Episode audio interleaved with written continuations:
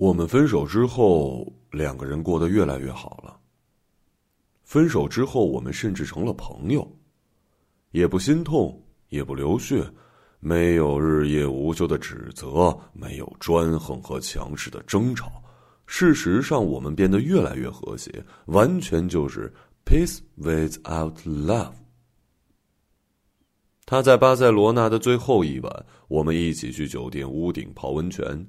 从屋顶向整个巴塞张望，看不见圣家堂，也不知道古埃尔公园在何方，冷风冻得我是哆哆嗦嗦，只好快速滑入温泉。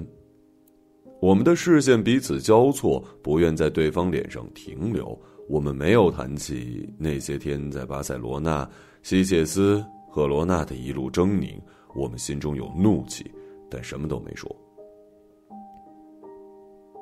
突然，他的左脚在我身边浮起来，只露出足尖儿一点像是富士山顶的白雪，温顺而克制。比起其人，可爱尤甚。我抓住他的上半只脚掌，把他的左脚放在我的脸颊旁。我好喜欢你的脚啊。呃，好吧，他现在就在你手里呢。我举起他的脚后，他一直尝试在水里坐稳。他的腿又短，看起来特滑稽，好像一只快在热汤里融化的奶油。我一次次抬起他的脚，他的屁股就从淡蓝色的台阶上一次次的滑下来。我特别喜欢细密的温浪从他的屁股下滑过来的感觉，一次无声的亲密交谈，由水铸造。夜里的巴塞温度降下来，我们在西切斯冲浪的时候已经是夏末，风飒飒吹过，尝起来就像是西班牙大街小巷里都有的 g l o t 蛋糕。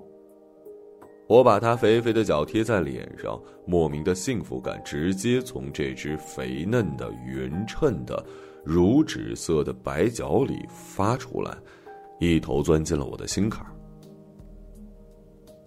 那。你明天就回国了？呃，是。万一你回到祖国之后被龙吃了呢？我很担心你啊。我不想说我会想你的之类的陈词滥调，况且我们都已经决定分手了。不会的，咱们国家没有龙。那天我们吵得天翻地覆，他也不怎么搭理我。说实话，我挺难过的。他一点辙都没有。等你坐飞机回去的时候，往舷窗外看，就有龙在你身边飞，你会看到它们的。咱们国家没有龙，如果我们真的有龙的话，那可能不是他是我，而是我是他了。他的脸变得越来越不耐烦。好吧，就这样吧，赶紧走吧，忘掉彼此。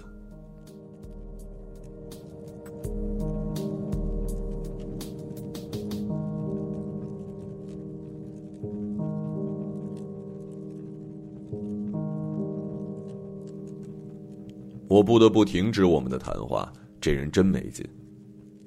他连跟我跳舞都不愿意，已经拒绝我上千次了。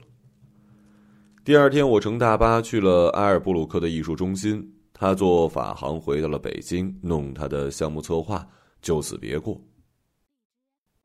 我当时天真的以为我们之间就到此为止了，不料，我们的关系中却有一些不对劲儿的地方。自从他上了去机场的大巴，我就开始想念他身体的一些部位：圆圆的手和鼓胀的脚。当我意识到这一点的时候，中毒已经太深了。在布鲁克的艺术中心，我们住在了一座中世纪传下来的石头古堡里，背靠一座山和一大片花园，有两棵繁茂的无花果树和殷勤的蜜蜂舰队，杂草肆意疯长。秋千高不可攀，一座蓝瓷白底的圣母像倚在许久无人打理的树边，充满了加泰地区的山林野趣。这要让视园艺如生命的英格兰人看见，非得连连抱怨暴殄天物，恨不得立刻拿起小铲子做杰克小鼹鼠。每当我走向花园深处的高台去摘一些野生无花果，小黑猫皮皮就会兴奋地冲在前方，喵喵地向我展示它的秘密基地，高翘尾巴任人抚摸。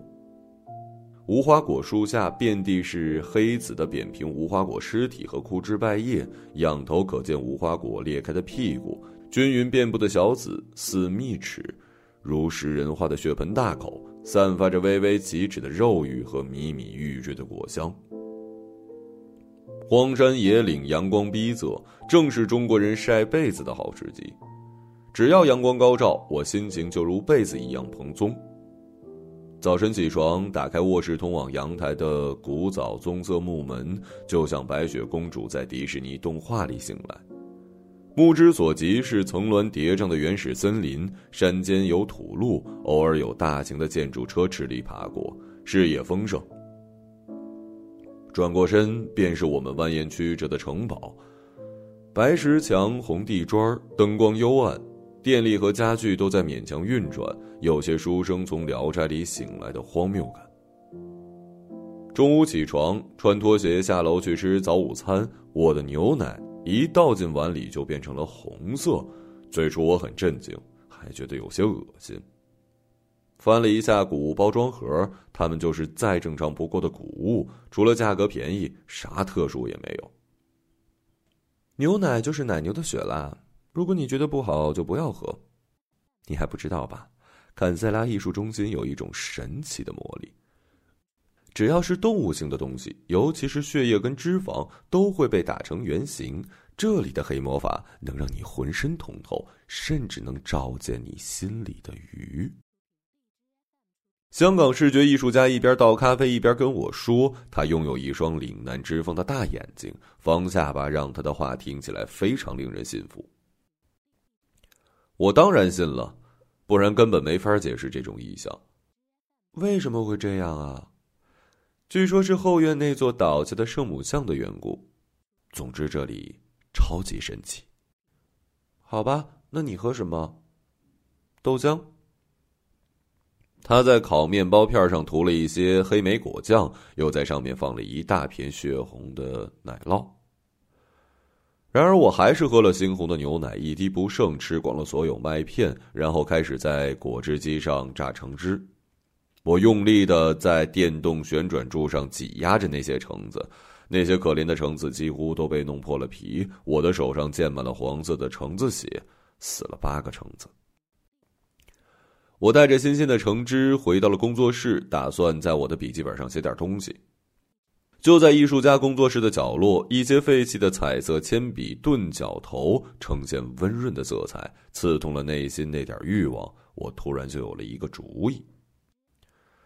我从手机里找到了一张我在巴塞罗那给他拍的照片他脸朝下躺着睡着了，穿着他的紫茄色内裤，两条胳膊搭在身边，显得又短又胖，双腿也像是巴格利亚的香肠，在酒店灯光下成了乳黄色，看起来味道鲜美。这张照片让他看起来更胖了。我照着照片开始画一张等人高的图像。一双胖胖的手慢慢在纸上浮现，我花了很长时间反复的修改他的肌肉线条，努力让他们看起来更灵动一些。修改太多次之后，纸都被擦出了毛边儿。我想象着那些白色的脂肪细胞是如何在他肚皮下快乐的移动，黄色的油脂如午夜的地铁，快速的擦过粗糙的指尖。脂肪细胞每天都应该很开心，它们没有任何压力。他基本不运动，炸鸡和啤酒是他的最爱。我在纸上铺陈着肢体的方向和顺序，几个小时过后，终于完工了。胸口嗡嗡作响，似乎有什么东西在呐喊，想让我做的更多。我虔诚着默念着：凯撒拉能把我的男人带回来，把我所迷恋的肥胖躯体重新还给我。天突然开始下雨，雷声绕着我们城堡的四方边缘翻滚。不远处，几柄银剑破穹而出，直插森林。小动物们则惊慌失措地跑回洞穴。手机播放的侗族大歌在雷雨声中回荡，山谷里氤氲着半热的湿气。模糊了山上加泰罗尼亚绿龙与处女在暴风雨中贴面跳舞的情景。杜比斯蒂普金属的融化畸变混入高亢女声，试图撕裂爱无可忍的恋人。女孩的肉体被龙骑折的是遍体鳞伤，却不愿与之分离。我脱掉上衣，把自己卷进画像，就像是一只北京春卷裹着新鲜的人肉，身上覆盖的颜色就像是春卷里的酱汁。我走向阳台，任凭雨水倾盆而下。令我惊讶的是，雨竟然比我想象中还要暖和。我当然知道这场雨因何而来，为此我在雨中等了很久。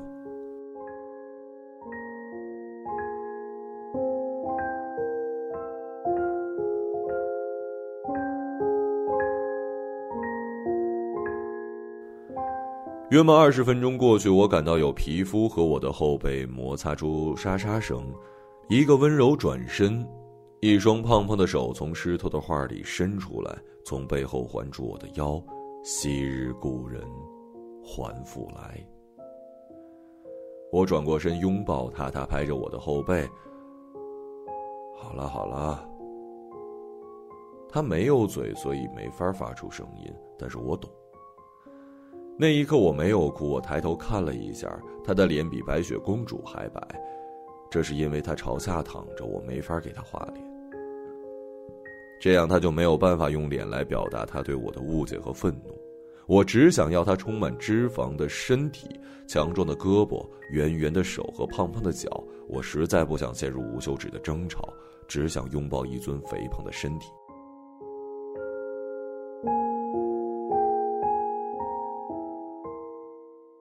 他用那张白脸吻了我。事实上，我们只是在相互搓脸。二维的他拥有色彩的轮廓，在这个太过现实的三维世界看起来挺透的。二维至三维的升维，是当他的直手扁平顺时针划过我乳房时的慰藉。他为自己扁平感有些难堪，我喜欢他悄悄卷起的手指，把空白的脸转向我，有些害羞的时候。现在我完全可以依靠他了，只要把它一卷，就能带去任何我想去的地方。雨停了，太阳出来了，它伸展了腰身，我们呆坐片刻，等着把它晾干。太阳照在我们身上，我们用力的伸展肢体，那感觉好像黄油温暖的融化于温火之上的平底锅里。他似乎很喜欢日光浴，纸张泛黄之后，他似乎。比画里的更结实了一些。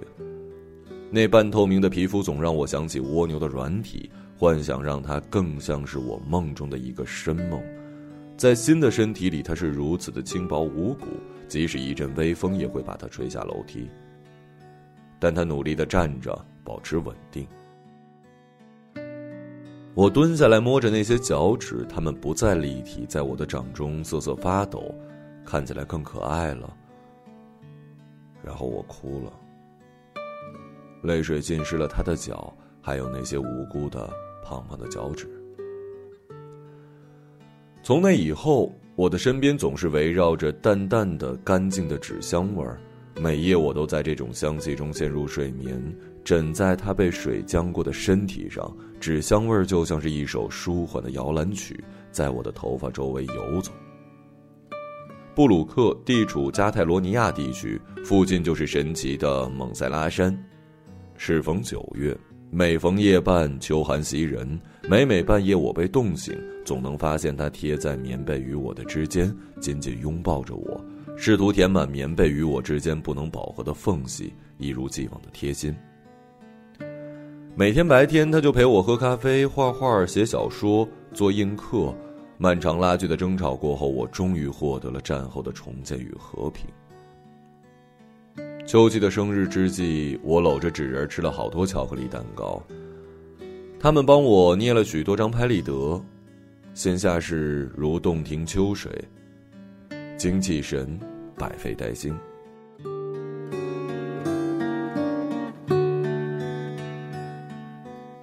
坐在庭院里的长石桌边读书，前面是葱郁的树林、潮湿的躺椅和默默放屁的奶牛猫。偶尔有橘脸灰毛细腿的小鸟来探望我俩，叫声甚为悦耳。有一天，他跟我抱怨，写他不想总穿着紫茄色的内裤，他想要一条新裤子去山里转转。我把他带到工作室，给他画了一条巧克力色的长裤和一双浅棕色靴子。为了保证他的出行安全，还给他加了一件橙色大衣。他还嫌颜色太艳了，我没理他。开了一罐柠檬啤酒和他一起庆祝。他又写说他想有一张嘴，我立马回绝了。不行，亲爱的。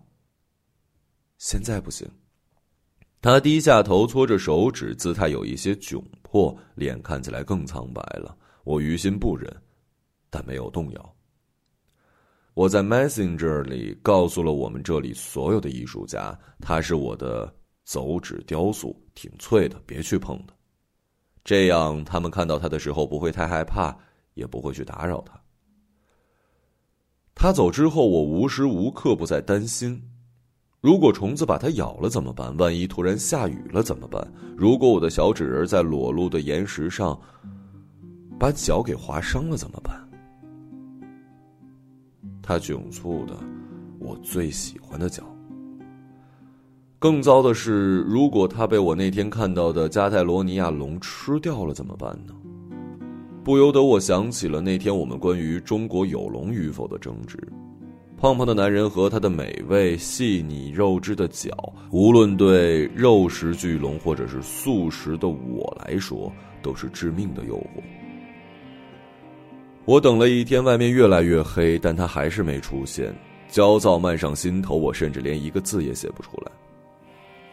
咪咪，我刚才透过窗子看到你的纸人从山上跑下来，我想他可能是被树枝给刮到了，他的一只胳膊在肩膀上耷拉着。都快掉下来了。朋友漫不经心的抱着电脑走进了工作室，赶紧去看看吧。我立刻冲出门，跑到山脚下去接他。踏着细微的星光，他摇摇摆摆的从山上飘下来，愈来愈近，如一条拉长的月影。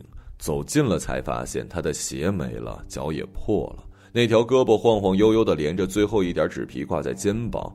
他攥着拳头，似乎颇为痛苦，但从脸上我什么都看不出来。怎么弄的呀？我尝试把他的胳膊连回肩膀，手指碰到那些破碎的锯齿边，微微打颤。冷风吹得我咬牙切齿。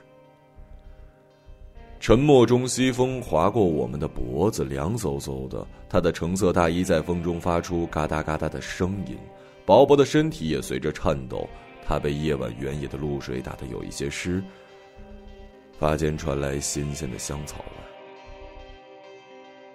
他递给我一束野花，突然就明白了他的伤口是从哪儿来的。他用尽全力了，抱了我一下，来证明他没事儿。接着，他拿起我的手机，吃力的打着字。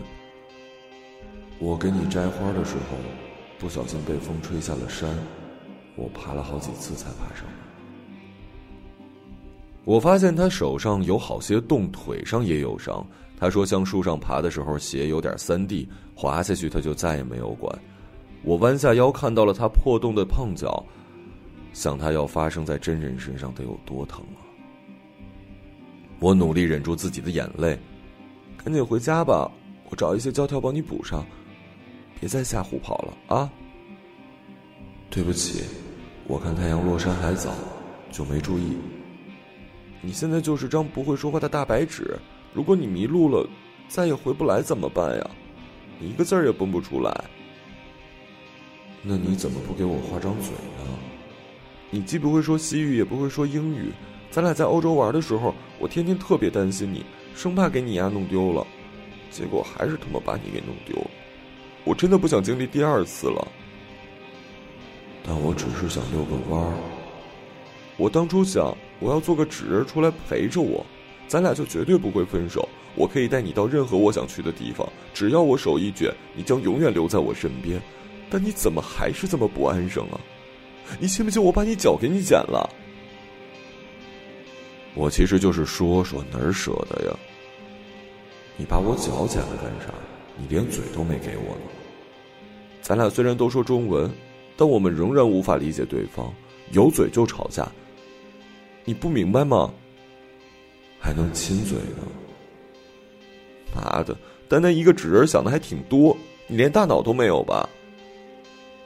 咪咪，我只想要一张嘴，你看，不管有没有嘴，咱俩都会打架。嗯嗯嗯嗯。我从他手里抢过手机，不由分说打断他，利索的把他卷成一大卷，夹在我的胳膊下给他保暖。回到工作室，找到一些防水的塑料胶布来修理。之后，他躺在桌子上一动不动，右臂直伸向花岗岩的天花板，顺着灯光观察伤口的花纹。哎，我问你，你为什么想要嘴而不是眼睛？难道你不想见我吗？他翻了个身，在纸上写：“你用画纸把自己包起来的那一天。”你的皮肤表层油脂轮廓早已浸透我的身体，已经成为我生命的一部分。就算世界灯光都熄了，我也能感知你的模样。没想到你嘴还挺甜。我可以给你一张嘴，但你别总乱跑，也别总跟我顶嘴，否则我会立刻把你的嘴摘下来。行。我给他画了一张薄嘴，把它粘在他脸上，这样方便我随用随摘。如果你在山上迷路了，只要给他们看我放在你口袋里的地址就可以了，上面用西语和加泰语写了咱们这儿的地址。一般来说，你可能会有两个不同的结局：一是你被安全的送回来，二是你被人给撕碎，包成了炸鱿鱼圈的包装纸。嗯，后一个结局听起来也还不坏啊。他的嘴角弯出弧度，我不会迷路的，放心吧。我们接了一个真正的吻，比真人的好多了。以前他在接吻方面真是一团糟，舌头毫无目的的到处乱滚，弄得我满脸口水。每次我都不得不仰起头，心里数数，颈椎还特别不舒服。这个直吻干净又礼貌。他怕纸的边缘划伤到我的嘴唇，所以特别谨慎。我甚至可以品尝到他嘴唇上的颜色，有一种苦涩的甜。他温柔的吻遍我的全身，我特别喜欢我脖子左边背心时的酥痒感觉，好像回到我们第一次见面的拉萨。云彩很低，面色潮红，在晕晕乎乎的高反中，坐在八锅街喝一杯接一杯的甜茶。自从我给了他嘴之后，他经常出去，总带一身伤回来，还不甚在意，总以为我会帮他修补。有时候我早晨起床才发现他早就走了，常常很晚才挂着一身露水回来，连张字条也不留。我们为此老是吵架，我听得不耐烦，就把他的嘴给摘下来，他就背对着我一言不发，连头也不回。巴塞之夜的沮丧重新袭来，我觉得特无助。状态逐渐越来越糟，布鲁克的美景对我来说失去了意义。我甚至开始嫉妒这里的山和土，他们没有把他留住，却让他与我隔得越来越远。后来吵得精疲力尽，我就把他钉在墙上，有时就让他整夜不说话的挂在那儿。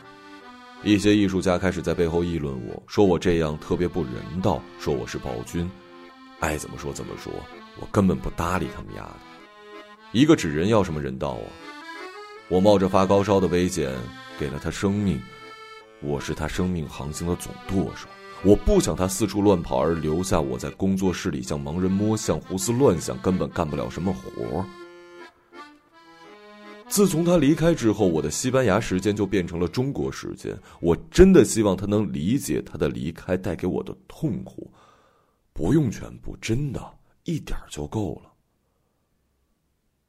我想让他体会到什么是整夜的空白、倒挂的时空。你也可以说这是对那个人的报复，我不介意。天道好轮回，一物还一物。有时我把它挂在墙上，板板正正的钉好，像是莎士比亚对他角色一样残忍，刺瞎双眼。从此看不见黑白，割去舌头，怕他们说出委屈；砍掉双臂，怕他们画出仇恨。我不知道为什么心里竟有这般的恨。当我白天在工作室工作，他就默默的望着我，在厄运般的深蓝中，长久的用他空白的脸颊凝望着我。我选择无视。他没有吸取任何教训，每次我把他放开，他都比上次跑得更远。单薄的身体中明明有极大的怒意在滋长，我的担忧与日俱增，害怕他在我变本加厉的惩罚之后一去不归，甚至害怕有一天他会尝试从墙上走下来勒死我。他们开始叫我纸上汉尼拔，我辩解道：“他所经历的一切都是我的表演艺术，甚至还给他起了一个名字，Paper Love。”我想知道彼此到底能承受多少折磨，才能把这个纸人变成破烂。我望着墙上的他，深知这是一场没有尺度和刻度的战争。窗外传来的稀疏响声把我拉出泥潭。转头一看，澳洲艺术家正在楼下的草地上找了一些破碎的瓷砖来完成他的装置艺术。他之前跟我们说，他想用破碎的瓷砖来表达他对巴塞罗那的感觉跟印象。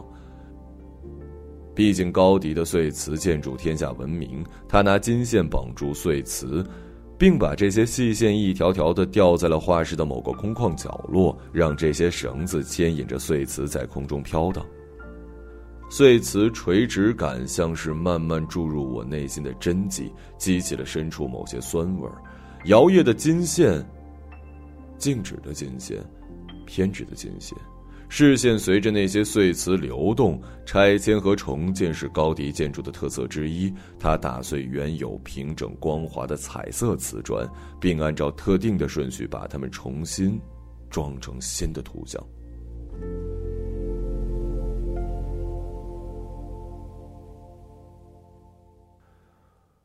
我应该把我的纸人撕成碎片，再暴尸于墙吗？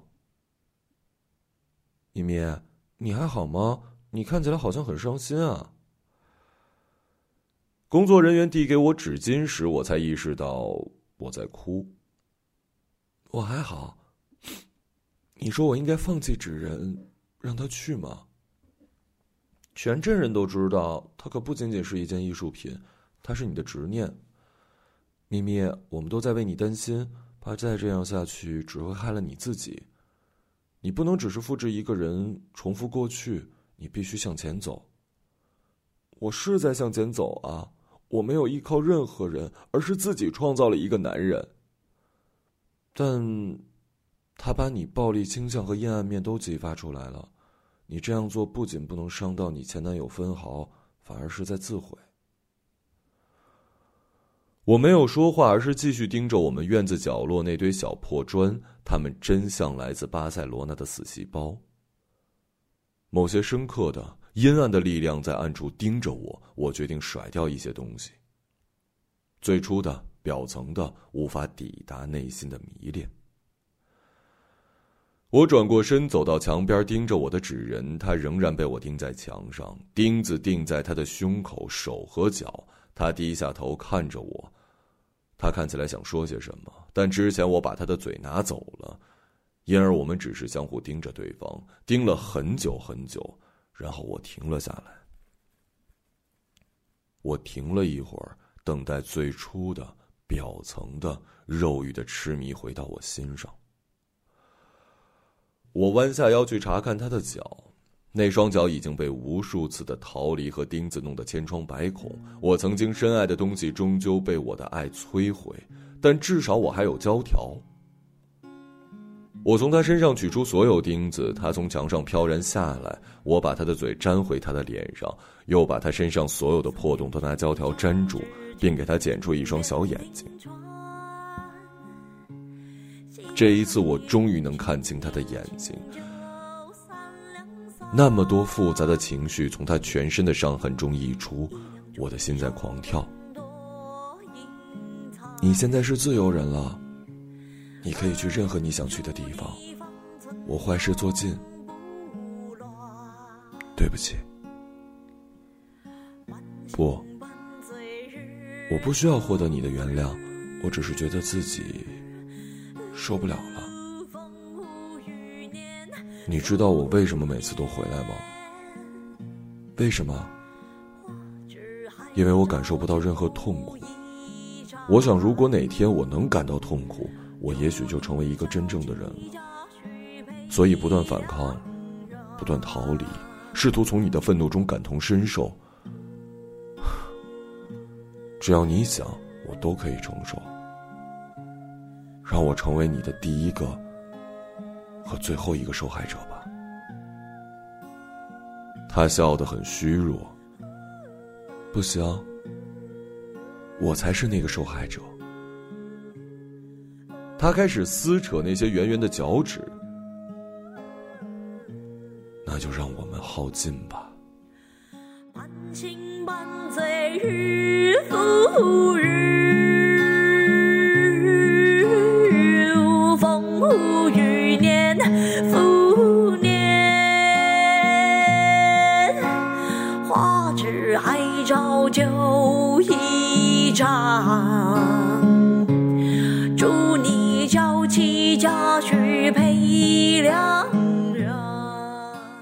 一个朗读者，马晓成。少年，多少老死江湖间，老我重来终是老。